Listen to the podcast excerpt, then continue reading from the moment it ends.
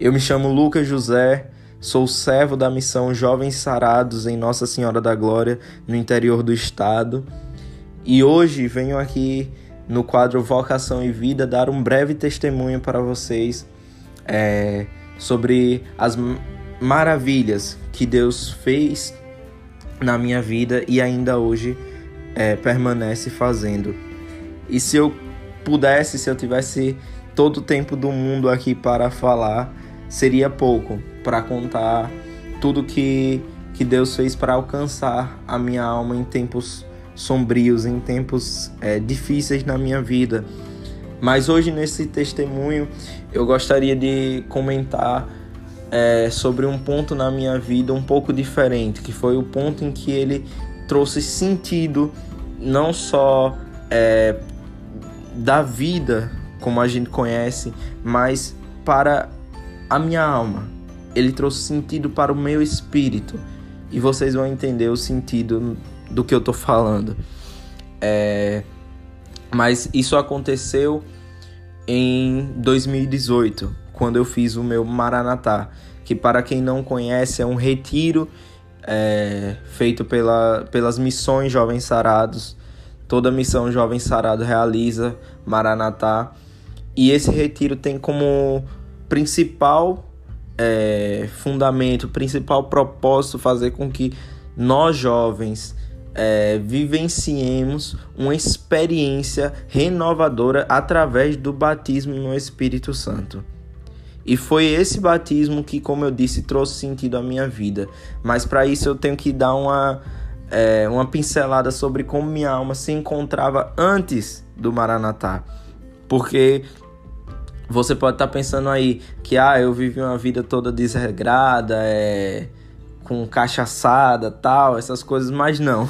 Eu sou um jovem idoso, tenho apenas 22 anos beirando os 23, mas desde sempre, naquela época tinha só 18 anos, 17 anos, mas desde sempre eu fui um, um, jovem muito caseiro, que não gosta muito de festas, nunca gostou de beber e como, como alguns amigos meus chegam a comentar, né?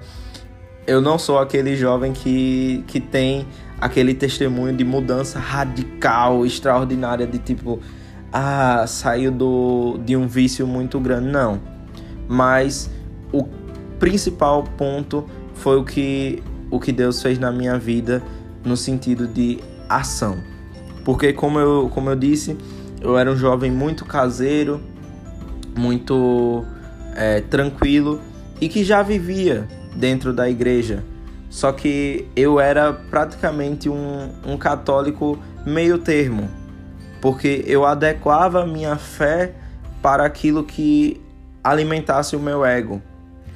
Tipo, se eu descobrisse com o tempo que algo na minha fé machucasse o meu ego, eu não iria vivenciar aquilo, mas também não iria abandonar a minha fé totalmente. Ou seja, eu fazia aquilo que me agradava dentro da, dentro da igreja. Eu servia dentro do, do Ministério de Música de, de outro movimento, o EJC. E lá também eu fazia dessa forma. De tipo, ah, eu sou, eu sou católico, mas se domingo eu não tiver muito bem para ir para missa, tem problema não. Eu sei que Deus perdoa. Ah, eu sou católico, mas se eu não me aprofundar na minha fé, tá tudo bem. Eu sei que Deus perdoa é, eu sou católico, mas se eu não rezar o texto todo dia, tá tudo bem, porque eu sei que Deus perdoa. Eu sou católico, mas se eu não buscar a confissão tudo, todos os dias, buscar a confissão sempre que estou em estado de pecado, tá tudo bem, porque Deus perdoa. Mas espera aí, como é que Deus vai perdoar se eu não busco a essência da minha fé? Então, era esse o cenário que minha alma se encontrava. Um, um cristão que é, agia de conforme é, fosse fosse bom, literalmente isso, conforme fosse é, legal para a sua alma. Então, logo após o Maranatá, Deus me alcançou dizendo: Não, filho, eu quero mais. Você precisa me dar tudo. porque é o tudo que Ele quer de nós. Deus não nos quer pela metade. A gente pode nos dar pela metade para o nosso trabalho, a gente pode se dar pela metade pelo nosso estudo, até mesmo pelas pessoas que a gente ama, a gente pode dar parte de nós. Não estou dizendo que isso está certo, mas a gente pode fazer isso. A gente pode não se dar por completo, é uma opção nossa, mas para Deus não existe essa opção. Ele não aceita. Ele quer nós, ele nos quer por inteiro, 100%, ou é isso ou como diz a palavra, ou quentes ou frios, morno, ele vomita. E foi isso que ele fez comigo durante a vivência do Maranatá. Ele me vomitou. Em que sentido? Ele mostrou para mim que daquela forma ele não me queria daquela forma é, eu não iria encontrar a salvação e muito pior, eu não iria levar outras pessoas à salvação. Porque foi esse justamente o sentido que o Espírito Santo trouxe para a minha alma. De que através da minha vida, através da minha salvação, eu posso levar a salvação para outros, assim como você que me escuta hoje também pode. Deus diz isso para nós. Ele não quer somente que nós salvemos a nossa própria alma.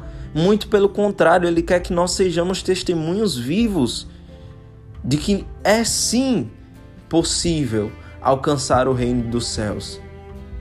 É sim possível alcançar as graças de Deus. Então, era isso, foi esse o sentido que ele deu à minha vida a partir do da minha experiência dentro do Maranatá, me mostrando o estilo de vida jovem sarado, que para você que não sabe, os jovens sarados não são um movimento, não são um grupo dentro da igreja, são um estilo de vida. Um estilo de vida fundamentado em uma frase que o nosso fundador sempre fala: Nós só existiremos enquanto houver em nós a loucura pela salvação das almas. A loucura por esse sentido de que eu tô aqui nesse mundo para salvar outros. Eu tô aqui nesse mundo para mostrar a verdade de que Deus se fez homem por cada um de nós para morrer, dar a sua vida e dando a sua vida nos dar a salvação. É isso que o Senhor nos fala. Foi isso que o Senhor me falou no meu Maranatá. Que ele se entregou por mim, para que eu me entregasse pelos outros também. Para que você que me ouve se entregue por aqueles que estão na sua casa, por aquele seu irmão que está ao seu lado, que necessita muitas vezes só de uma palavra de conforto. E esse é o nosso sacrifício diário. Veja, nossa igreja está cheia de grandes mártires, mas Deus não quer isso de nós. Deus quer o nosso martírio diário. Deus quer que a gente busque levar a salvação, levar o Espírito Santo dele nas mínimas coisas, no nosso estilo de vida. Foi isso que eu aprendi, foi isso que Deus me ensinou naquele retiro e que diariamente eu venho lutando para sustentar. E é isso que ele tem a dizer para você também, meu irmão, minha irmã. Que essa palavra gere frutos no seu coração de que Deus te alcança para que você alcance os outros. Deus abençoe.